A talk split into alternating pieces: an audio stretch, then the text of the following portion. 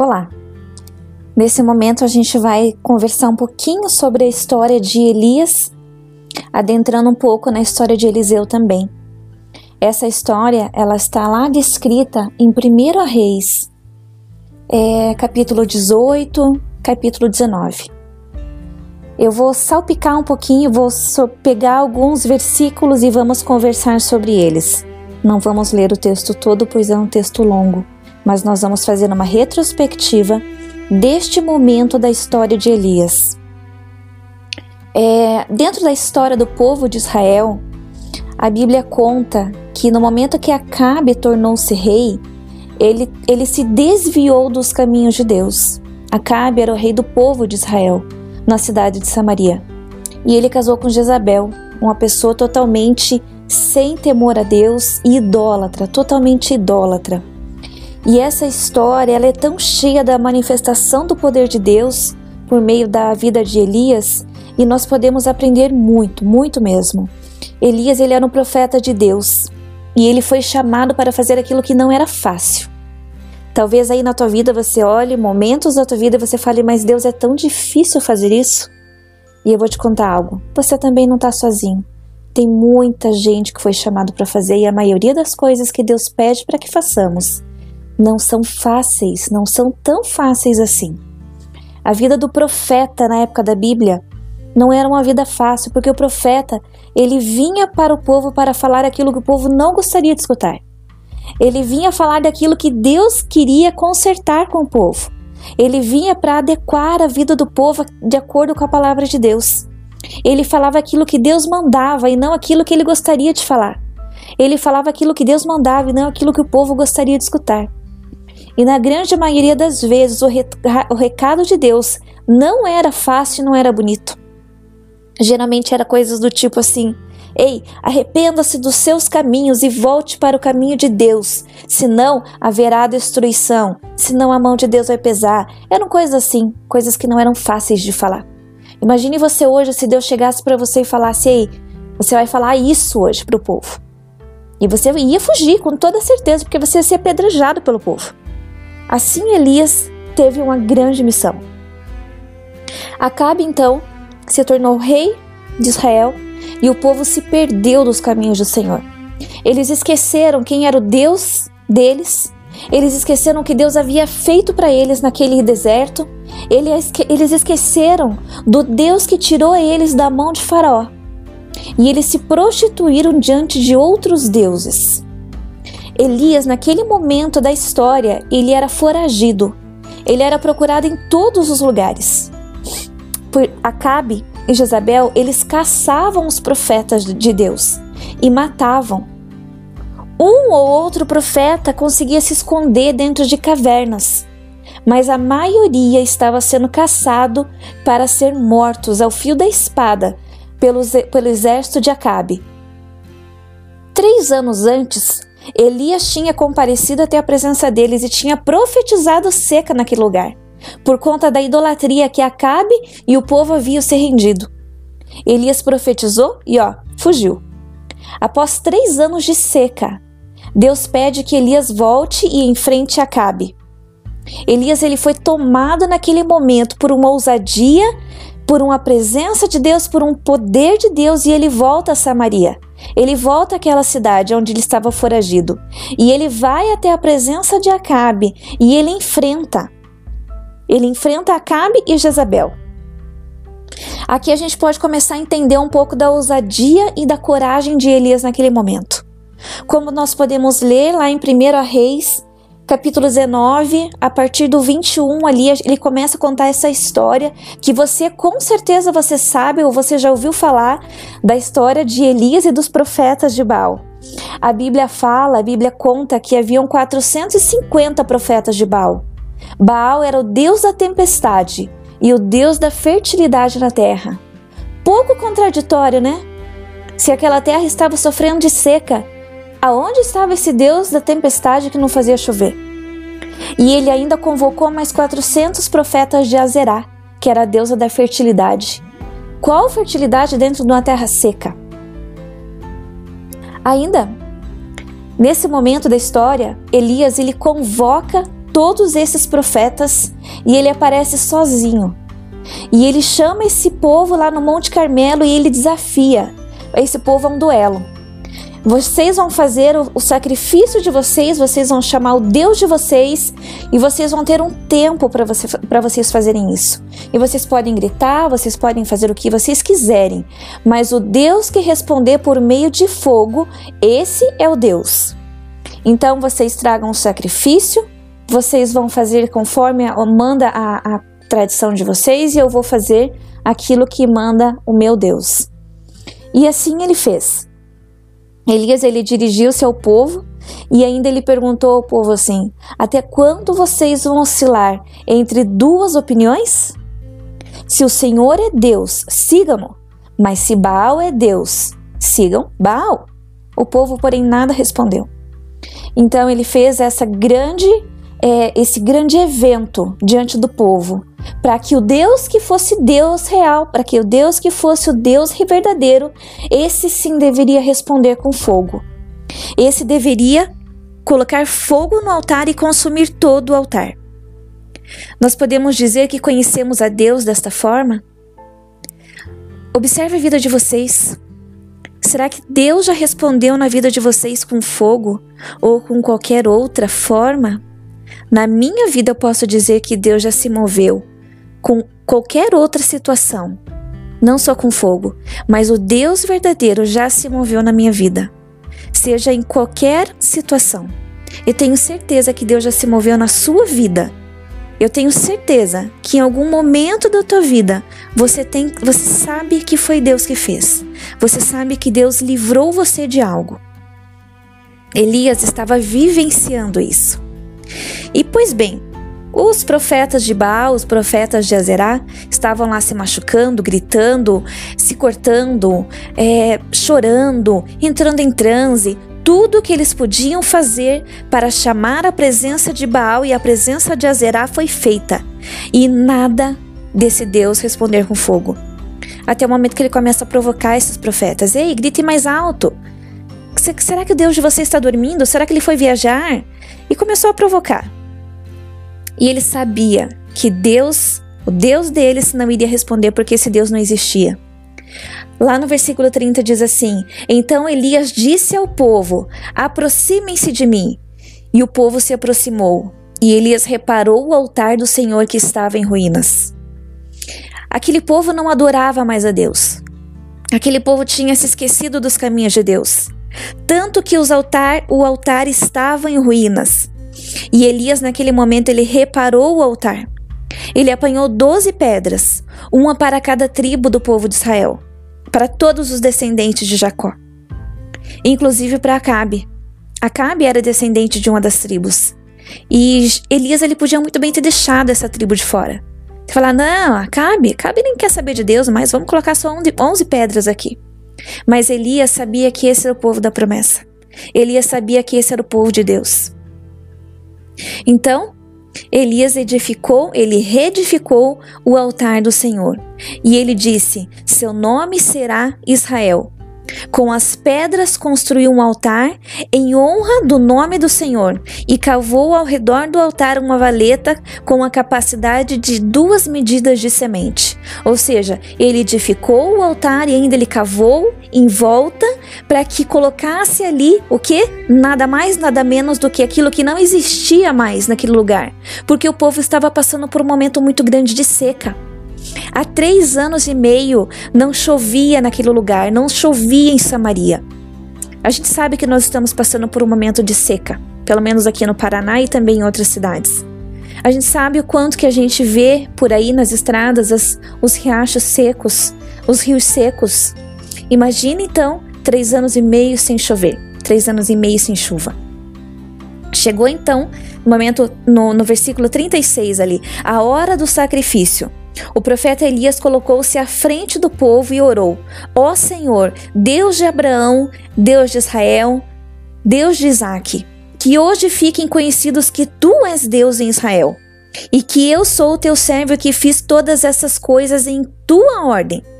Responde-me, ó Deus, responde-me para que este povo saibam que tu, o Senhor, és Deus e que faze os corações deles voltar para ti. Então o fogo do Senhor caiu e queimou completamente o holocausto. Queimou a lenha, queimou as pedras e o chão, e também secou totalmente a água da valeta. Quando o povo viu isso, todos caíram prostrados e gritaram: Ó oh Deus, o Senhor é Deus, o Senhor é Deus. E depois disso tudo, desse sacrifício todo. O sacrifício não foi só a carne que foi colocada ali. O grande sacrifício foi a água que foi colocada ali, que eu não sei da onde que eles acharam água. Quem é que tinha água naquela situação? Mas foi colocado muita água naquele sacrifício. E Deus veio ele lambeu aquilo que o povo tinha falta. É, um pouquinho mais para baixo conta que Elias mandou que prendessem todos os profetas. E ele foi até a beira de um riacho e lá ele matou todos os profetas. Pensa no espetáculo público que foi isso. Elias sozinho, matando todo esse povo, o Deus que é o Deus verdadeiro responde, respondendo com fogo em cima de um altar que estava destruído. Foi um espetáculo público maravilhoso. Elias foi autor, ele, ele foi coadjuvante dessa história, ele foi o autor principal ali. Ele vivenciou isso. Ele teve ousadia e teve coragem. Porém, agora eu quero chamar a atenção para vocês por um outro momento da história de Elias, que foi exatamente na sequência. Aí na sequência conta um pouco da história do medo e da fuga. Jezabel, terrível do jeito que era, ficou sabendo tudo que Elias tinha feito. Acabe contou a ela da forma que todos os profetas tinham sido mortos. Elias então ficou sabendo que Jezabel já estava sabendo do ocorrido, e Jezabel ameaçou a vida dele. Jezabel falou para Elias que ela iria matar a vida dele, assim como ele fez com os profetas dela. Agora pasme. Elias, ele enfrentou aquela quantidade de profetas. E Acabe estava ali. E ele ficou com medo de apenas uma mulher. E o que, que ele fez? Elias era humano e ele teve medo. Ele fugiu e ele se escondeu. Elias ele foi para o deserto e ele se deitou debaixo de uma árvore e dormiu. Você consegue se colocar na posição de Elias? Você consegue se transportar para o meio dessa história? aonde você está vendo um Deus sobrenatural descendo com fogo, queimando o altar, lambendo toda a água, o sacrifício, as pedras e a terra. Você mesmo matando esse bando de profetas que não era de Deus. E de repente, uma única mulher faz uma ameaça contra a tua vida. E você se atemoriza de tal forma que você vai para o deserto, você encontra uma árvore e você se esconde ali e você dorme. Será que você já não passou por uma situação assim? Onde você já viu Deus agir de forma sobrenatural e de repente uma ameaça tão pequena contra a tua vida te faz levar você para cima de uma cama, para dentro de um quarto e você dormir como fuga? de certa forma, de, de, de medo, de tristeza, com um pouco de depressão? Talvez você esteja passando por isso. Talvez você já tenha vivido um momento de grandiosidade de Deus. Talvez nesse momento você esteja aí debaixo dessa árvore lá no deserto, dormindo, com medo que Jezabel te encontre. Você já pensou nisso? Pois Elias fez isso. Assim como nós, eu posso identificar na minha vida momentos de Elias, momentos de coragem, de ousadia, mas eu também consigo identificar na minha vida momentos de tristeza, momentos de fuga e medo. Mesmo vivenciando o poder de Deus, mesmo sabendo que ele é real. Ele, naquele tempo ali, ele vivenciou Deus que desceu com fogo. Porém, diante de uma pequena ameaça, ele correu para o deserto, ele se meteu no deserto. Ele fugiu e ele fugiu da realidade. E muitas vezes nós entramos em um deserto emocional, numa situação de depressão que me faz ter medo, me faz dormir além do necessário, me faz fugir das ameaças diante da situação. Sabe, queridos, Deus ele se importa com as nossas emoções. Ele ama a cada um de nós, ele nos fez de forma vulnerável. Ele fez as nossas emoções. Ele fez cada um de nós da forma que nós somos e ele sabe das nossas limitações. Ele sabia das limitações de Elias. Ele sabia que num determinado momento Elias seria corajoso, mas em outro Elias ia fugir. Elias ia ficar escondido, querendo dormir somente. Porém, ele não senta para escutar as nossas limitações. Ele não vem até você e diz assim: "Ó, oh, coitadinha da Débora. Coitadinha, ela tem motivo para ficar deitada e se escondendo e com medo." Ele não faz isso. Ele manda um anjo e ele sempre vai nos confrontar. Nesse momento que Elias estava ali no deserto, um anjo veio até ele e falou assim: Ei, Elias, o que, que você faz aí, Elias? O que, que você está fazendo dormindo debaixo dessa árvore? Foi para isso que Deus te chamou, Elias. E quando Elias se levanta, ele vê que ali naquele lugar o anjo tinha colocado comida para ele. O anjo trouxe alimento para ele. Porém, Elias, ele levantou, ele comeu e, pasmem, ele voltou a dormir. Muitas vezes Deus manda alimento para nós, alimento espiritual, alimento emocional, aonde nós estamos dormindo, aonde nós estamos escondidos. A gente levanta, a gente come, a gente realmente a gente dá razão, a gente fala é realmente não vale a pena eu estar deitado aqui, mas depois que você come, você resolve dormir de novo, você resolve deitar e voltar naquela situação cômoda de conforto, numa situação quase que fetal, quase que querendo voltar para a barriga de sua mãe. Vem o anjo novamente e fala: Elias, chega, levanta da onde você tá, cara. Levanta. Deus não te fez para você ficar dormindo aí. Então Elias levanta, se coloca em pé, ele comeu, só que ele faz o quê? Ele vai para o deserto e ele se esconde em uma caverna. Elias ele tentou por três vezes fazer aquilo que o coração dele mandava não o que Deus queria. Elias queria se colocar numa situação de conforto. Ele queria dormir onde era confortável para ele, onde ninguém estava vendo. Ele queria comer daquilo que o anjo trouxe, mas ele queria continuar dormindo. Elias comeu, voltou a dormir. Ele quis manter o medo e a lamúria.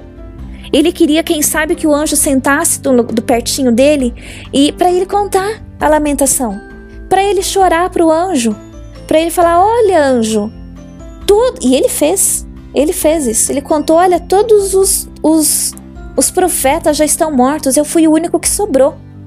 Eu tenho que me precaver, eu tenho que ficar aqui escondido. Só que o anjo não quis dar ouvido para essa lamentação dele. O anjo só falou para que ele tinha que sair dali e tomar o caminho dele. Ele tinha que sair daquela zona de conforto. Saia então o anjo mandou ele que ele saísse dali.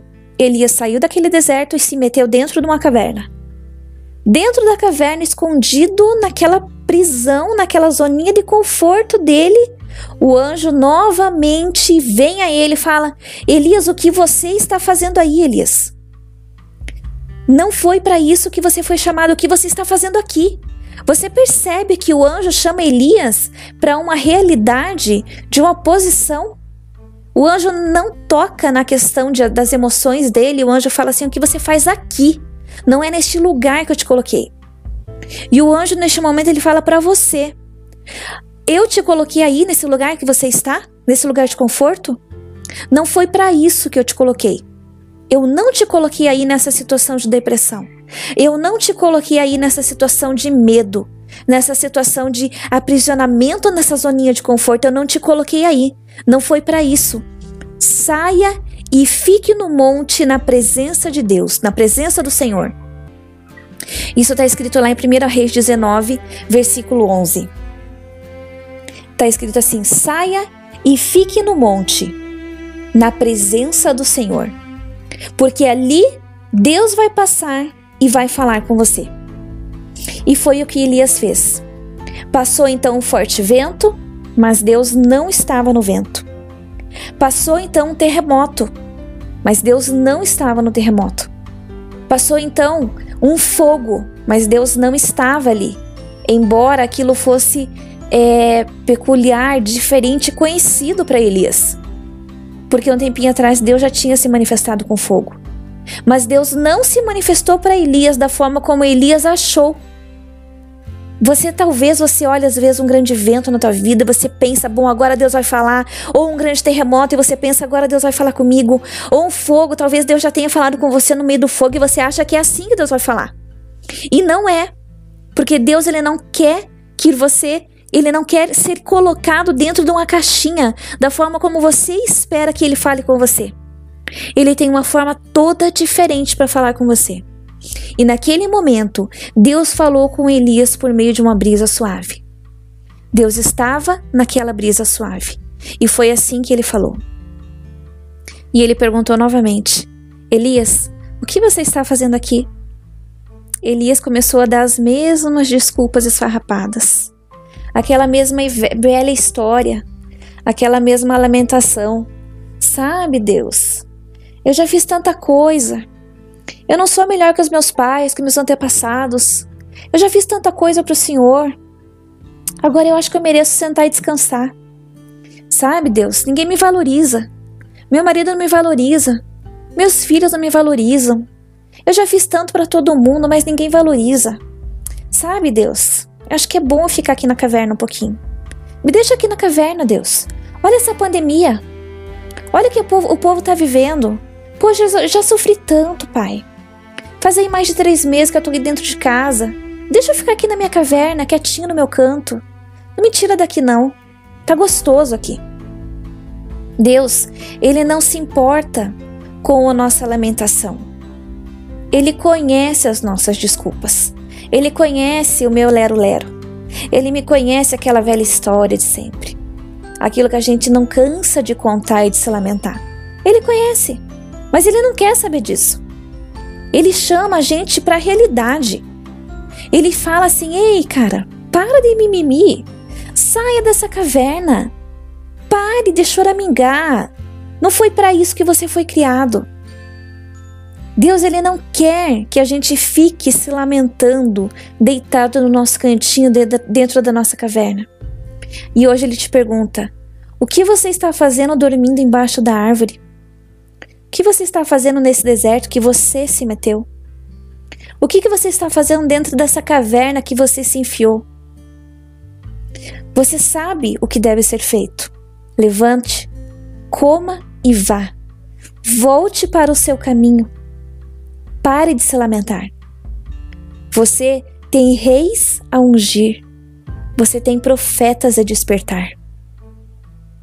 Você tem reis a ungir e você tem profetas a despertar. E naquele momento Deus dá uma ordem a Elias. Essa ordem está lá em 1 Reis, no, a partir do, do versículo 19.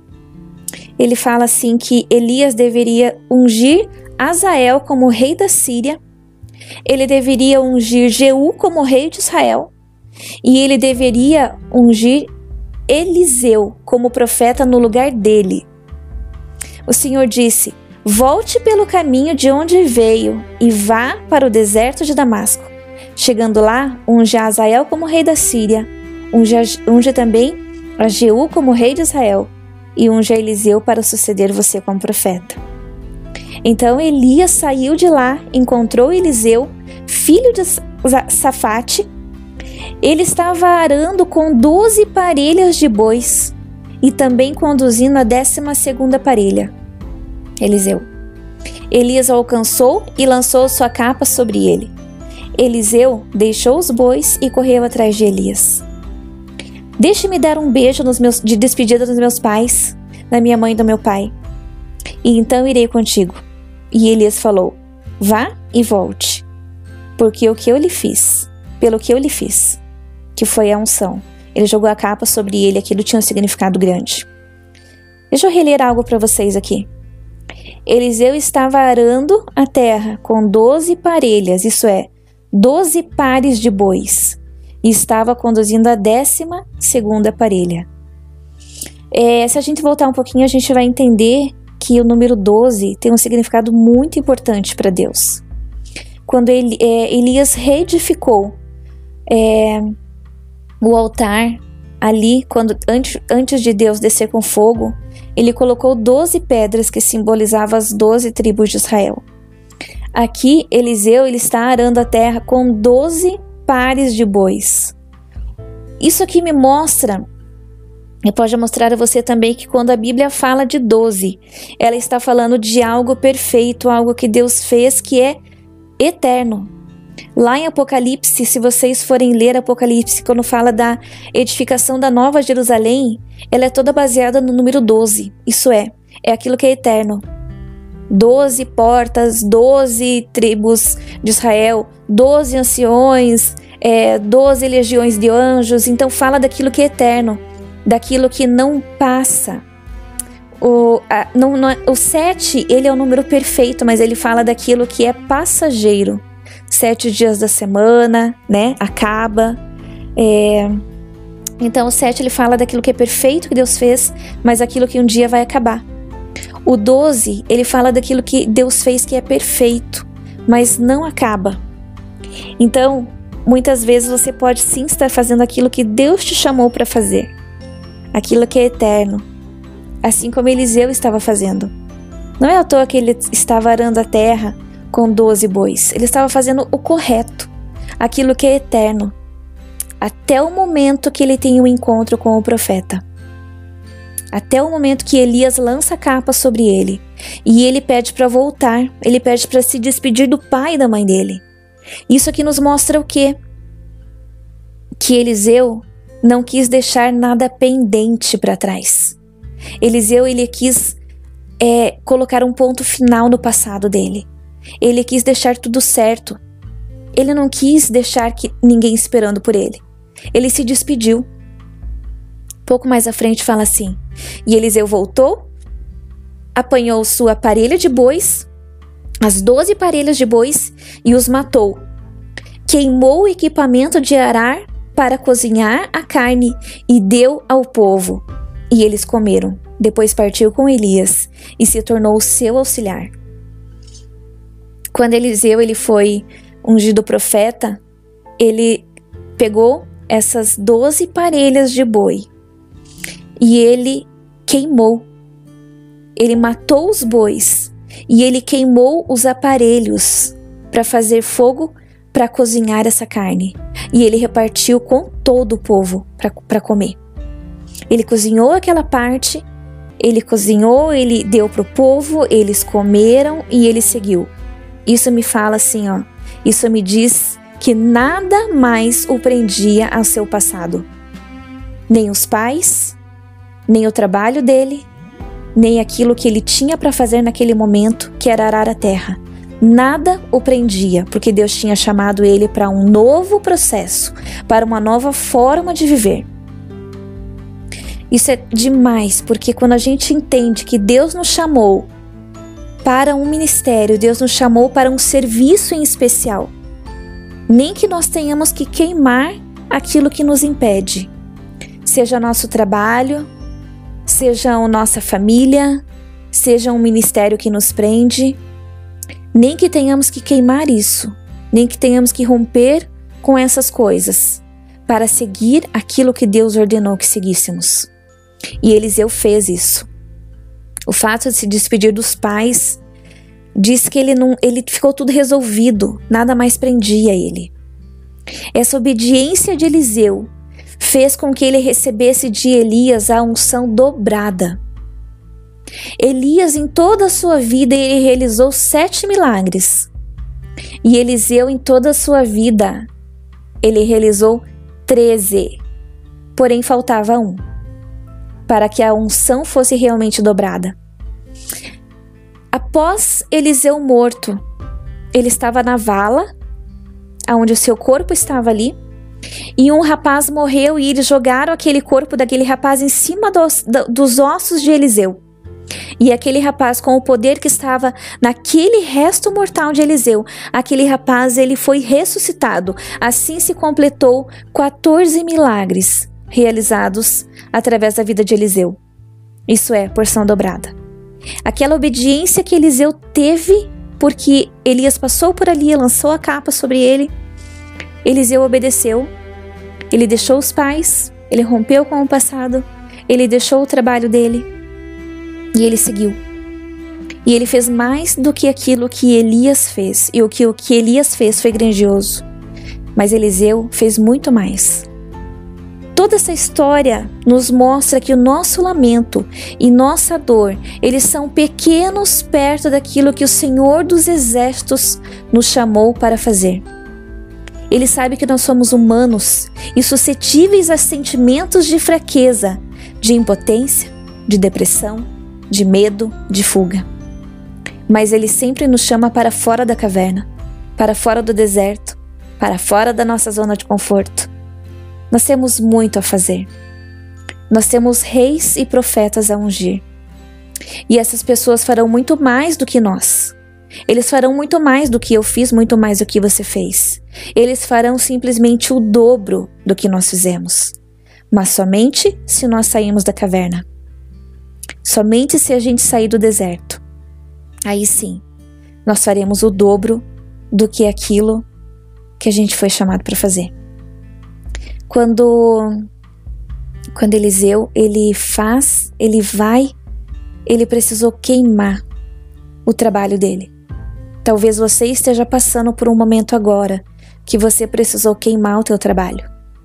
Talvez o teu, teu trabalho não esteja mais nas suas mãos. Talvez tudo ficou paralisado, talvez o teu boi, que era aquilo teu, o teu objeto de sustento, você precisou matar e queimar. Mas eu quero dizer para a tua vida, que se você fez isso, Deus ele vai te dar aquilo que é dobrado na tua vida. Não através de bois, não através de aparelhos de bois, não através de parelha de bois, não através do arado, mas através da unção que Deus vai colocar sobre tua vida. Deus vai te dar dobrado aquilo que você precisou queimar nesse momento. E a pergunta que eu quero deixar para você: Quem seria Eliseu se Elias tivesse ficado escondido na caverna? Quem seria Eliseu se Elias ficasse escondido no deserto? Quem seria Eliseu se Elias tivesse é, ficado no medo, na zona de conforto? Quem seria Eliseu? Quem seriam os outros reis que Elias colocou sobre Israel? Não existiria. Então eu pergunto para a tua vida agora. Tem reis que estão esperando você se levantar, para que você os unja. Existem profetas que estão arando a terra, esperando que você passe a tua capa sobre eles para que eles para que sejam despertados seus ministérios. E o meu convite para você: saia do deserto, saia da caverna e pare de se lamentar. A tua lamentação e a tua lamúria não te levarão a lugar algum. Então, meu amado, minha amada, chega de lamento, chega de tristeza, chega de zona de conforto. Deus te pergunta: o que você faz aí? Parado, escondido. Levante-se, porque existem reis e profetas que esperam por você. Fica com Deus. Deus te abençoe, em nome de Jesus.